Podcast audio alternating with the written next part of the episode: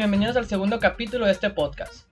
En este capítulo vamos a discutir las tres trilogías de nuestro famoso Spider-Man.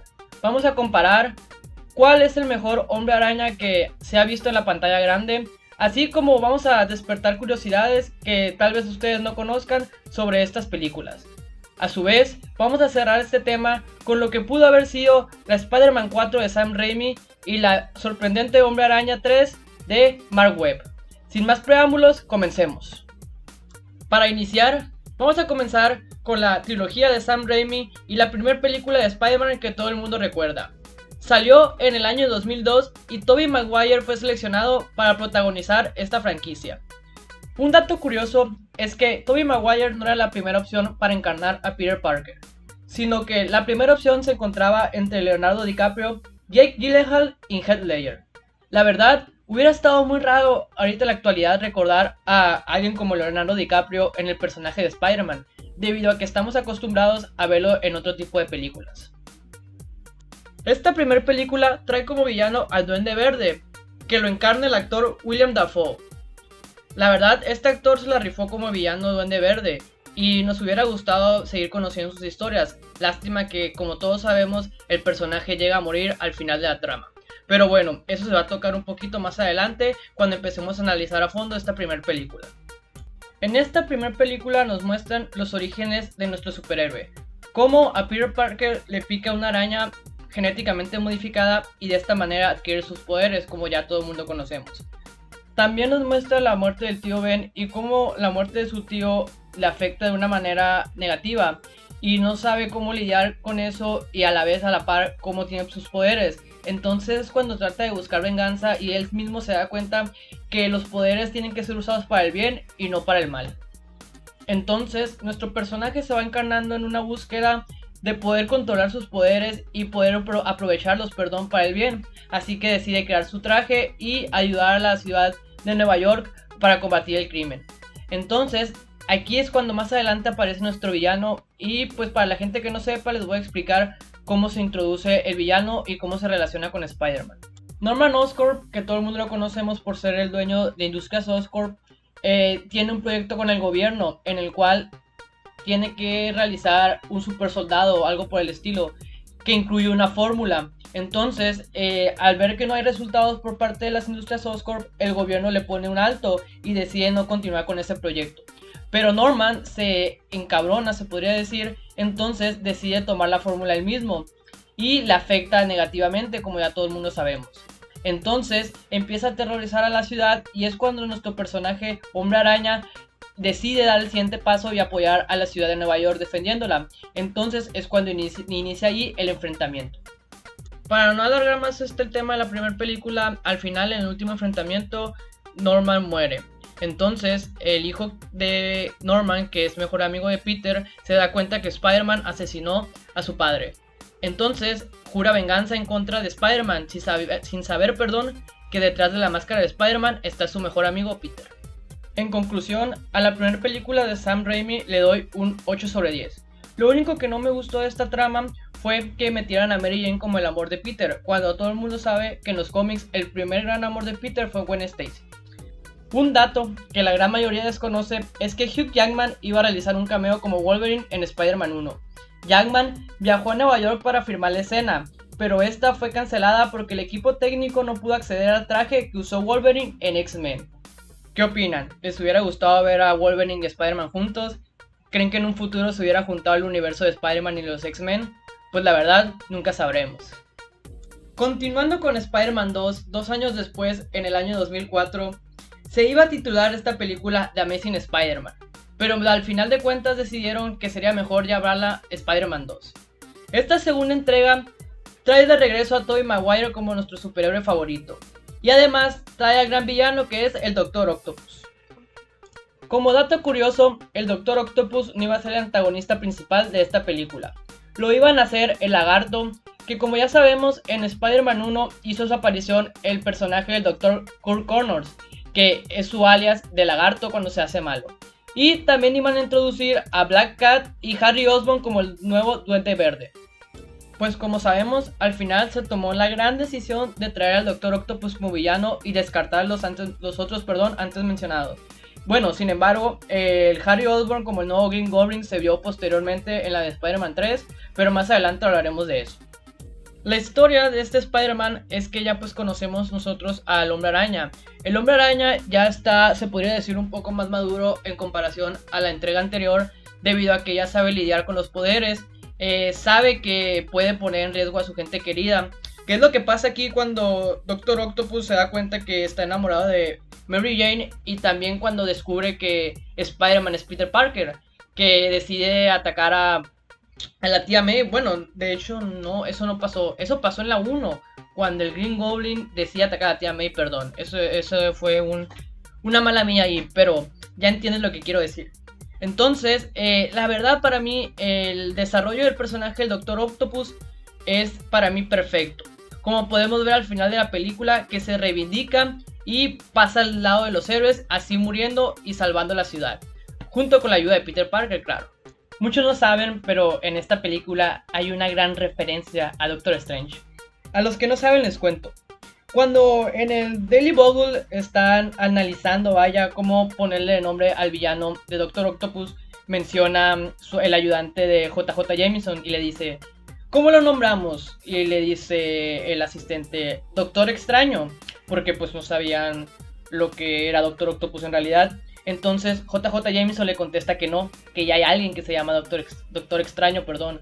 Entonces se da a entender que en ese universo de Spider-Man ya existe Doctor Strange. Y Sam Raimi lo añade debido a que es su personaje favorito. Pero lo que la gente no sabe es que esa referencia que está desde el año 2004 puede venirse algo grande en la próxima película de Doctor Strange. Debido a que la película número 2 de Doctor Strange va a ser dirigida por Sam Raimi. Sí, claro, Sam Raimi, el mismo que, está que dirigió perdón, esta trilogía. Entonces, ¿por qué no hacer una referencia en la película de Doctor Strange 2 de esta trilogía de Sam Raimi? Y yendo más allá, ¿por qué no que aparezcan dos Doctor Strange? El Doctor Strange que nosotros conocemos normalmente del UCM y el Doctor Strange del universo de las películas de Sam Raimi. Y, ¿por qué no también en un futuro el Spider-Man de Tobey Maguire en el multiverso de Marvel. Es lo que todo el mundo quiere ver y ojalá se nos cumpla. En conclusión, a esta película yo le doy un 9 de 10 debido a que es muy buena película, tiene una trama muy excelente, un gran desarrollo de personajes y la verdad, como lo dije anteriormente, yo la considero como la mejor película de Spider-Man de todas. Y creo que la gran mayoría lo va a considerar de igual manera. La gente que la ha visto sabe que es la más recordada de esta trilogía y de las más recordadas de todas las sagas. Entonces, sin más preámbulos, vamos a continuar con la tercera y última entrega de Spider-Man de Sam Raimi. La tercera entrega de Spider-Man de Sam Raimi se podría decir que es la más, es la más perdón, controversial de todas, debido a que tenía todo para ser un éxito total y cambiar el futuro de la franquicia, pero como todos sabemos terminó siendo un gran fracaso. Y aquí les voy a contar el por qué fue un gran fracaso. En esta película fue cuando se empezaron a notar mucho las diferencias creativas que tenía el director Sam Raimi y la producción de Sony. Debido a que Sam Raimi siempre ha dicho que odiaba al personaje de Venom y no quería incluirlo en esta película, pero Sony, como todos sabemos al final, lo obligó a introducirlo. Entonces aquí ya empezó a notarse una diferencia creativa que tenían la, la casa productora y el director. Sam Raimi tenía la idea de incluir únicamente como villano principal a Sandman, que pues como todos sabemos aparece en la película. Y si acaso tenía ganas de introducir un villano secundario, el cual sería el buitre. Entonces Sam Raimi decidió al final de cuentas eh, introducir al Venom, pues prácticamente lo obligaron. También introdujo a Sandman, que pues es el que tenía en mente desde un principio. Y además recicló el personaje de Harry Osborn como el Duende Verde que como lo comenté anteriormente estaba planeando también la segunda película, pero pues hasta ahorita fue cuando decidieron utilizarlo. En pocas palabras, eh, esta película para mí, la verdad yo sí crecí mucho viéndola, sí disfrutaba verla, pero ya con el paso del tiempo me di cuenta que tenía ciertos eh, errores argumentarios y pues también tenía muchas diferencias creativas con los cómics. Y la verdad, el personaje de Venom fue espantoso. Y claramente nos damos cuenta ahora con el personaje de Venom de Tom Hardy que es mil millones de veces mejor que ese personaje de Venom que nos presentó esta película. Y luego también en esta película dejan muchos cabos sin atar. Por ejemplo, al final, cuando Peter Parker perdona a Sandman y este desaparece volando, eh, pues, ¿qué pasó con Sandman? Pues no murió, pero se escapó, eh, continuó siendo villano, pasó a ser héroe. Es algo que no nos explican al final y que, pues, la verdad, mucha gente se quedó con esa duda. Y tenemos la duda de qué pasó con el simbionte. ¿Por qué? Porque al final de la película, sí es cierto, Spider-Man logra matar al simbionte de Venom. Pero muchos recordamos que Peter Parker le iba a analizar al Dr. Connors un pedacito de simbionte. Entonces se podría decir que Venom seguiría vivo. ¿O qué pasó? O incluso se va a dar la posibilidad de que en un futuro apareciera Carnage. Pero Carnage sin Venom no tiene sentido, así que es lo que les digo, pues hay muchos cabos sueltos que no se resuelven. Y la verdad, eso está muy mal en toda película. En conclusión, a esta película yo le doy un 6 sobre 10, nomás destacando el simple hecho de la gran pelea final, aunque no es la gran cosa comparada con las nuevas peleas que tenemos actualmente, y al traje negro de Spider-Man cuando porta el simbionte. Fuera de ahí, ya no le veo nada bueno a esa película. Después de lo mal que le fue en taquilla a la película de Spider-Man 3, y súmenle la relación que estaba ya muy fracturada del director y la casa productora, mejor se tomó la decisión de poner fin a esta franquicia y darle un reboot así anunciando la película de Amazing Spider-Man que saldría en el año 2012 y que tendría como protagonista a Peter Parker encarnado por el actor Andrew Garfield. Tal vez ustedes no lo sepan, pero Andrew Garfield no fue la primera opción de igual manera para encarnar al personaje. De hecho, muchas veces la primera opción no siempre es la que termina siendo el personaje. Pero bueno, otras opciones que tenían para protagonizar la segunda franquicia o la segunda saga, se podría decir, de Spider-Man eran Taylor Lauren, Josh Henderson y Joseph Gordon-Levitt. La primera película de la saga de Mark Webb, titulada Amazing Spider-Man, nos trae nuevamente los orígenes de un Peter Parker. Nos muestra cómo es que adquiere sus poderes y de igual manera nos muestra la muerte del tío Ben y cómo esta afecta negativamente a un joven Peter que apenas empieza a lidiar con sus poderes arácnidos. Esta entrega nos trae como villano al Dr. Kurt Connors, en su alias de lagarto, lo que me gustó de esta franquicia es que cuando hicieron el reboot trajeron nuevos villanos, sabiendo que Spider-Man tiene una gran variedad de villanos que se pueden utilizar y no quisieron adaptar los mismos villanos que se utilizaron en la saga de Sam Raimi. Entonces, este es un punto a favor que yo le doy a la trilogía de Mark Webb. Bueno, no trilogía porque solamente fueron dos, películas, perdón, pero a esta saga. Otro de los puntos que tengo a favor de esta saga es que introdujeron primero como amor de Peter a Gwen Stacy, que es en los cómics. Y otra cosa que me encantó también es que fue protagonizada por Emma Stone, que en la vida real Emma Stone y Andrew Garfield eran pareja. Entonces se entendía que había mucha química en las escenas de amor entre ellos dos. Otra cosa que me gusta destacar mucho de esta saga y que mucha gente no lo ve de esa manera es que en esta respetan lo que son los web shooters.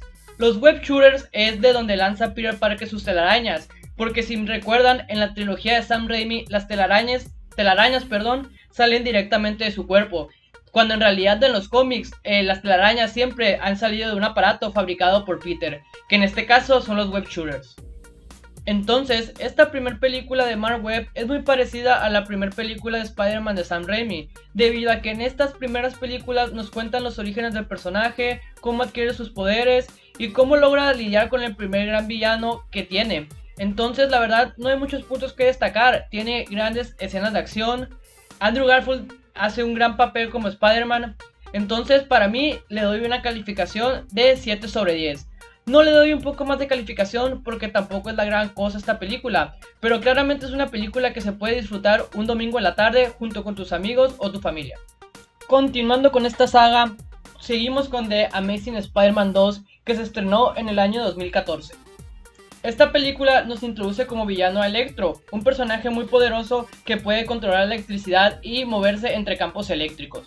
La verdad, esta película es buena visualmente, mas sin embargo, para mí tiene un final muy malo, salvo la muerte de Gwen Stacy que ahorita voy a comentar sobre eso.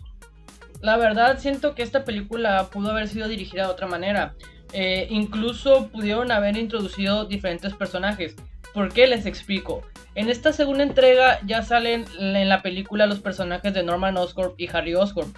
Pero como vemos en la película, Norman Oscorp muere. Entonces man, se van a quedar ¿Para qué lo introducen eh, media hora de la película si lo van a venir matando, siendo que Norman Oscorp es el principal villano de Spider-Man? Eso no tiene sentido y saca mucho de onda a los fans.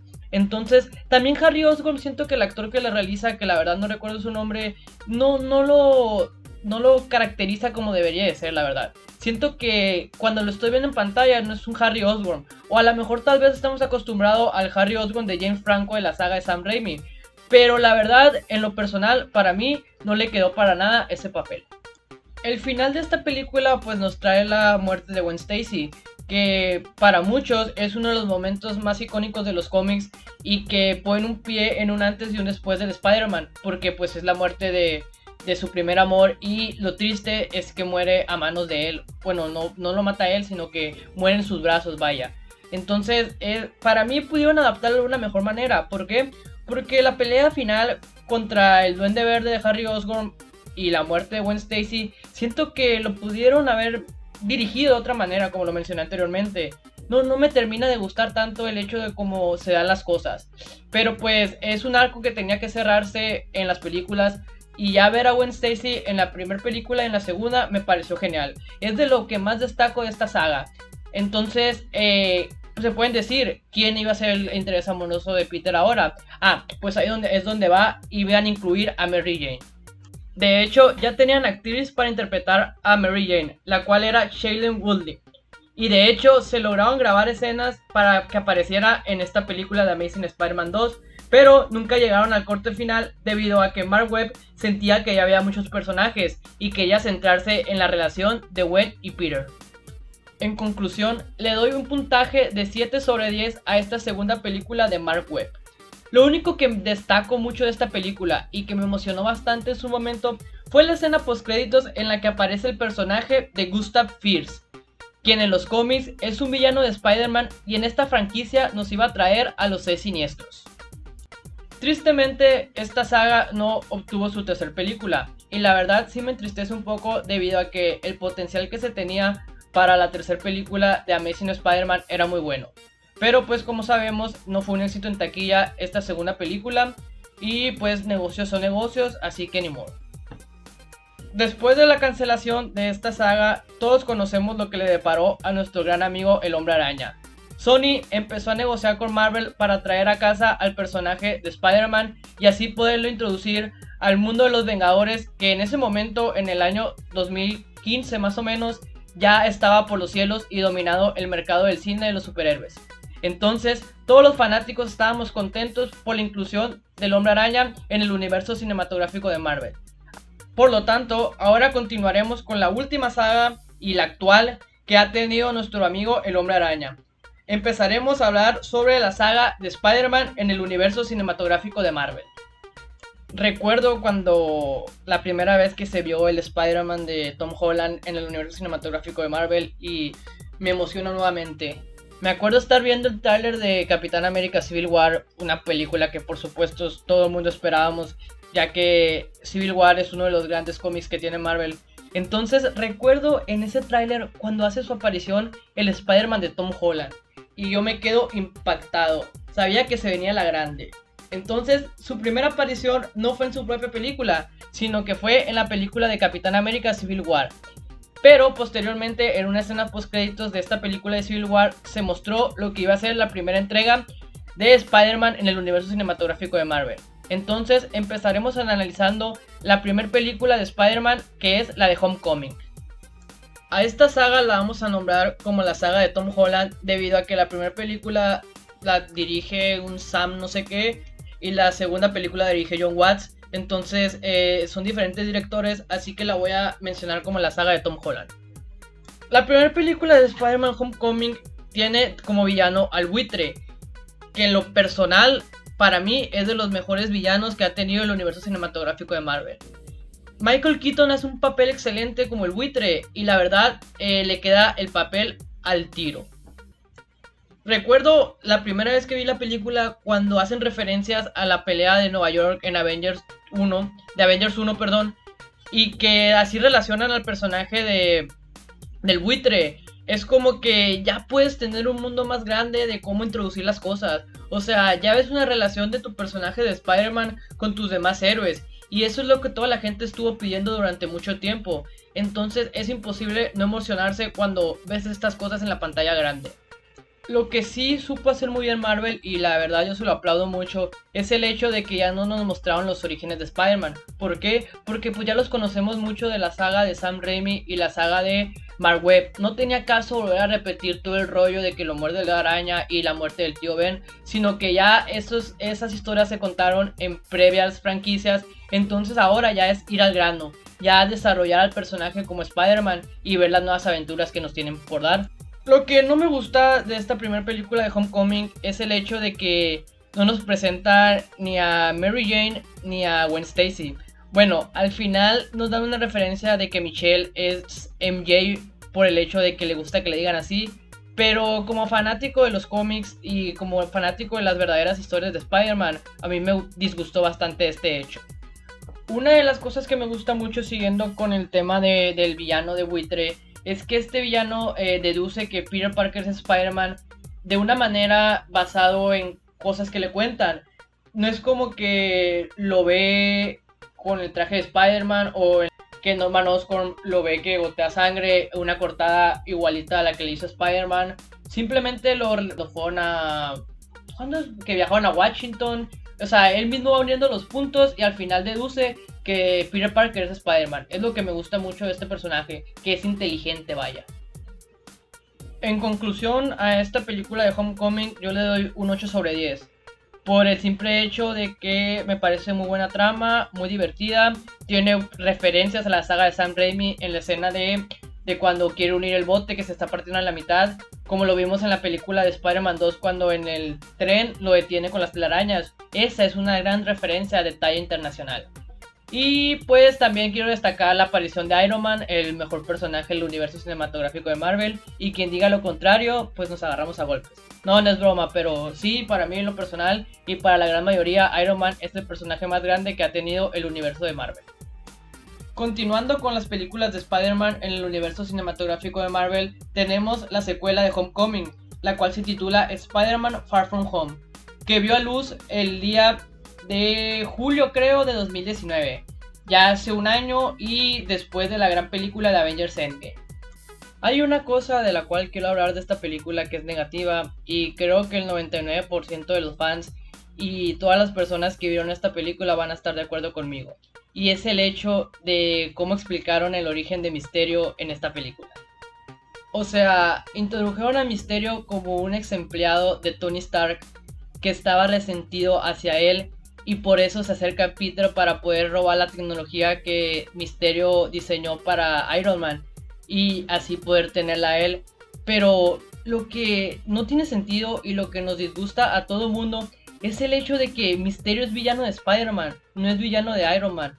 ¿Por qué tienen que meter el hecho de que es expriado de Tony Stark y quiere vengarse de Tony Stark, pero ya está muerto y como le dio la tecnología a Peter, va tras Peter? O sea, no, tiene que ser villano de Spider-Man. Tiene que tener un conecte directo con Spider-Man. Tony Stark, Iron Man ya está muerto. En la cronología de estas películas, en ese entonces Iron Man ya murió.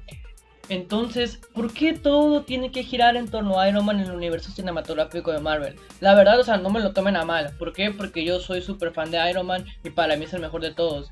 Pero pues también tienen que contar otro tipo de historias. No siempre va a estar Iron Man justificando todo. Tienen que aprender a justificar las cosas por otros lados. Tienen que alegrar ese problema que tiene Marvel. ¿Y por qué? Porque la gente se puede hartar.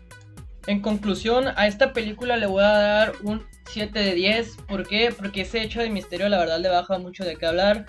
No me lo tomen a mal, las escenas de acción están muy padres. Eh, aparece Nick Fury, que es un personajazo. Eh, los hechizos, o sea, bueno, las ilusiones que tiene Misterio están 10 de 10.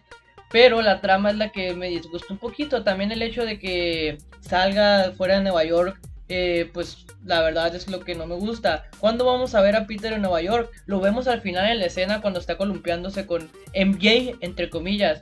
Pero quiero ver un poco más de acción de Peter en Nueva York. Entonces, por eso es la calificación que le pongo a esta película de Far From Home. Cerrando el tema sobre la comparación entre las trilogías de las películas de Spider-Man, destaco, en mi opinión, la ganadora es la trilogía de Sam Raimi. ¿Por qué? Porque a pesar de que tiene un declive en la película de Spider-Man 3, siento que la película de Spider-Man 2 y Spider-Man 1 la cargan en sus hombros. Siento que la trama y como dirige Sam Raimi estas películas tienen un toque espléndido.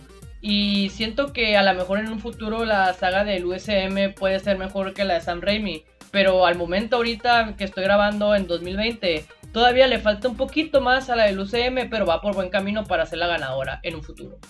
Y ahora cerrando el tema de quién es el mejor Spider-Man, aquí sí está un poquito más difícil. Eh, lo que sí es que Andrew Garfield, lo siento mucho, tú te quedas en el último puesto. No tienes mucho por qué pelear. Pero por el primer puesto, híjole, eh, Tobey Maguire es favorito sentimentalismo porque crecí viéndolo. Para mí fue el primer Spider-Man de todos. Pero si me tengo que guiar por cabeza fría y cero sentimientos, yo me quedaría con el Spider-Man de Tom Holland. Porque siento que el físico que tiene Tom Holland y la personalidad que tiene van más acorde con el personaje de Peter Parker y de Spider-Man. Pero no me lo tomen a mal, el personaje de Tobey Maguire también está excelente, pero pues en este momento tendré que dejarlo en segundo puesto. Como un plus a este tema y ya para cerrar el podcast, eh, les voy a contar brevemente lo que pudieron haber sido Spider-Man 4 de Sam Raimi y Amazing Spider-Man 3 de Mark Webb. Empezando por la Spider-Man 4 de Sam Raimi, tenía previsto su estreno en mayo del 2011. El villano principal sería el buitre junto con Felisa Hardy, perdón, que en los cómics es Black Cat. También se rumoraba que haría su aparición el lagarto por fin, ya que el Dr. Connors, como lo mencioné anteriormente, ya había hecho su aparición en las películas previas. El último rumor sobre esta posible cuatro entrega de Spider-Man es que esta no sería la última, sino que habría quinta entrega, que sería grabar al mismo tiempo que la número 4. Entonces, como todos sabemos, Spider-Man 4 nunca sucedió, debido a que Sam Raimi estaba disgustado con todo guion que le habían presentado. Súmele eso que había rumores muy fuertes que Mary Jane no iba a volver a una cuarta entrega. Entonces decidieron ponerle fin a esta franquicia y reiniciarla como mencionamos anteriormente. Y siguiendo con la Amazing Spider-Man 3 que nunca dio luz, estaba presupuestada a estrenarse en 2018. Mary Jane llegaría por fin a esta saga, después de que se recortaran sus escenas en Amazing Spider-Man 2. La inclusión de los seis siniestros estaba más clara que nunca. Primeramente se iba a elaborar una película sobre estos para hablar de sus orígenes y posteriormente introducirlos como los villanos de la película de Amazing Spider-Man 3. Y para finalizar lo que pudo haber sido Amazing Spider-Man 3, voy a citar unas palabras que dijo el director Mark Webb. Estábamos hablando sobre los seis siniestros. Iban a hacerla antes de la tercera entrega. Chris Cooper iba a volver para interpretar al duende. Íbamos a congelar su cabeza para después devolverle la vida. Además, estaba este otro personaje llamado el Caballero. Iba a salir de las sombras para liderar a los seis siniestros. También habíamos hablado un poco sobre el buitre.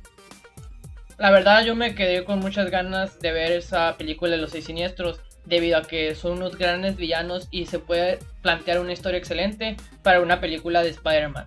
Espero que Marvel se ponga las pilas y nos traiga en un futuro a los seis siniestros.